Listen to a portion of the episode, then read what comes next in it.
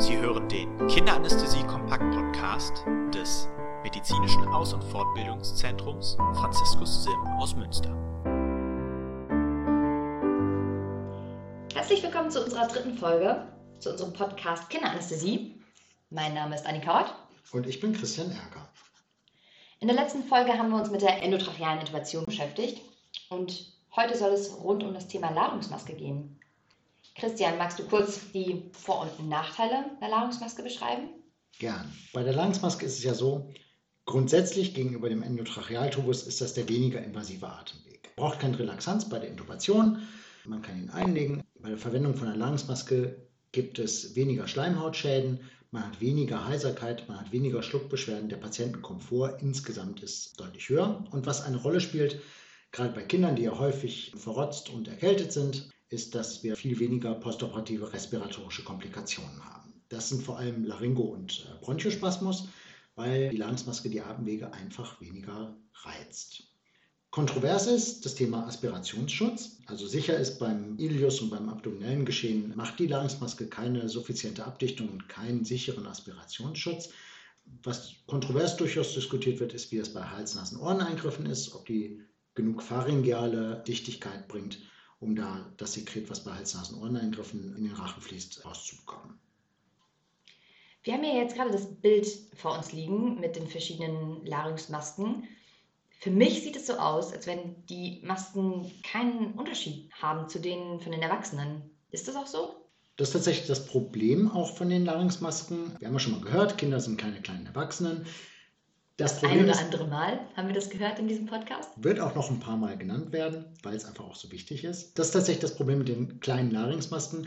Kleine Kinder-Erwachsenen-Larynxmasken sind einfach nur kleine Versionen von Erwachsenen-Larynxmasken. Das ist ein Abdruck von einem Kehlkopf, der ungefähr passt, wurde bei Erwachsenen erstellt und einfach auf Kinder runterskaliert.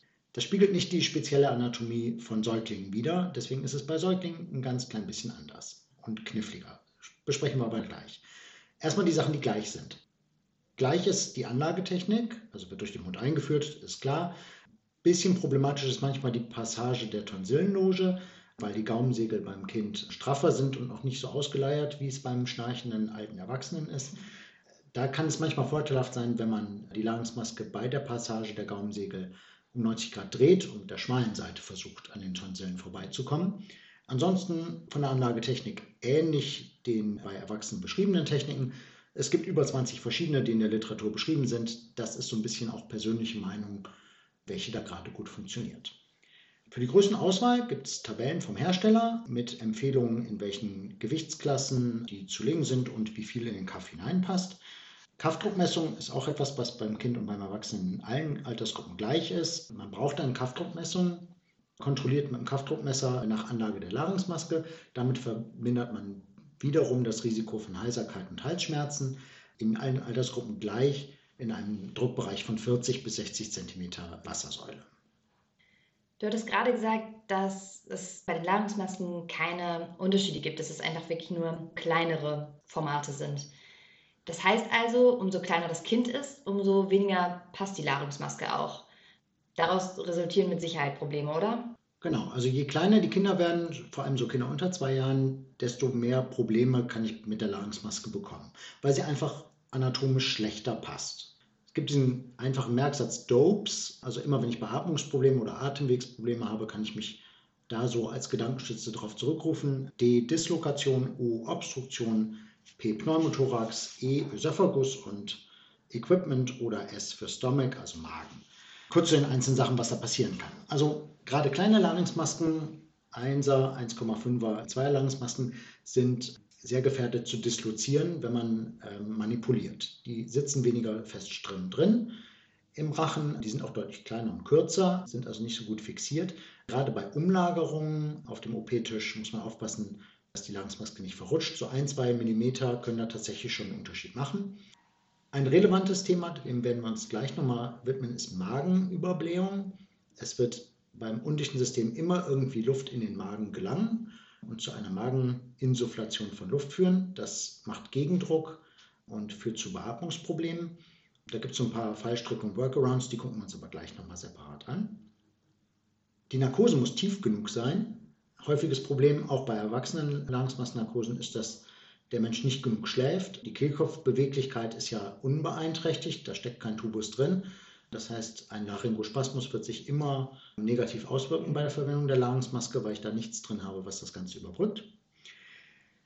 Mit den Größen, gerade bei Säuglingen, muss man so ein bisschen hin und her gucken. Herstellerempfehlung ist ja bis 5 Kilo eine 1er Larynxmaske zu nehmen, ab 5 Kilo die anderthalber. In der praktischen Erfahrung ist das bei mir persönlich so, dass das häufig die 1er Larynxmaske noch zu klein ist. Ich verwende eigentlich ab 3 Kilo schon die anderthalber Larynxmaske. Das sind so die groben Sachen zu der Größe.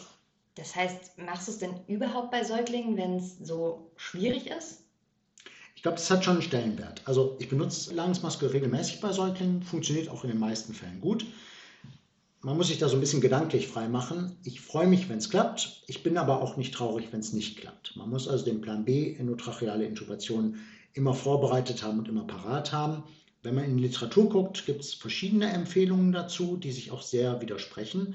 Also in Anästhesielehrbüchern liest man Larynxmaske erst ab sechs Monaten, Larynxmaske erst ab 10 Kilo.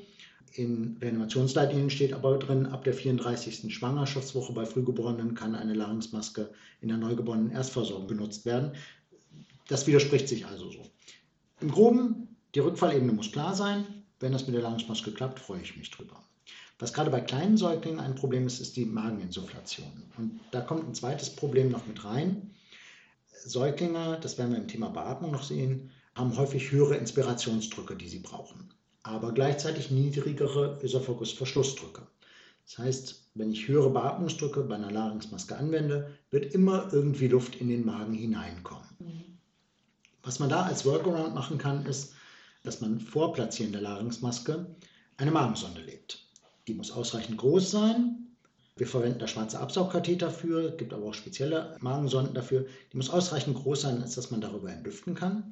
Und wenn man die Magensonde vorher gelegt hat und dann die Larynxmaske hinterlegt, hat man die Möglichkeit, die Luft, die man bei der Beatmung in den Magen hinein insuffliert, über den Magensonde direkt wieder abzusaugen. Muss ausreichend groß sein. Das sind jetzt schon ziemlich viele Sachen, die man dabei beachten muss oder wo es auch zu Schwierigkeiten kommen kann. Gibt es denn noch Alternativen zur Larynxmaske? Na, es gibt, also vor allem für diese Mageninsufflation, gibt es ja Zweitgenerations-Larynxmasken, die man bei Erwachsenen vor allem auch in Notfallsituationen benutzt. Und die haben den theoretischen Vorteil, dass sie halt den gastralen Kanal für die Magensonde schon direkt mit eingebaut haben. Okay. Also ich könnte von der Theorie her bei liegender Larynxmaske noch eine Magensonde im Nachhinein legen. Das geht bei Erstgenerations-Larynxmasken nicht, sondern da muss ich, wenn ich eine Magensonde lege, die sicher vor Platzierung der Larynxmaske schon gelegt haben. Bei Zweitgeneration würde das gehen, die haben einen extra Kanal, sodass man darüber eine Larynxmaske legen kann. Problem dabei, gerade bei den Säuglings-Larynxmasken der zweiten Generation, also Größen 1 und 1,5, ist dieser Drainagekanal, der da eingebaut ist, so klein, dass praktisch keine funktionierende Magensonde darüber legbar ist.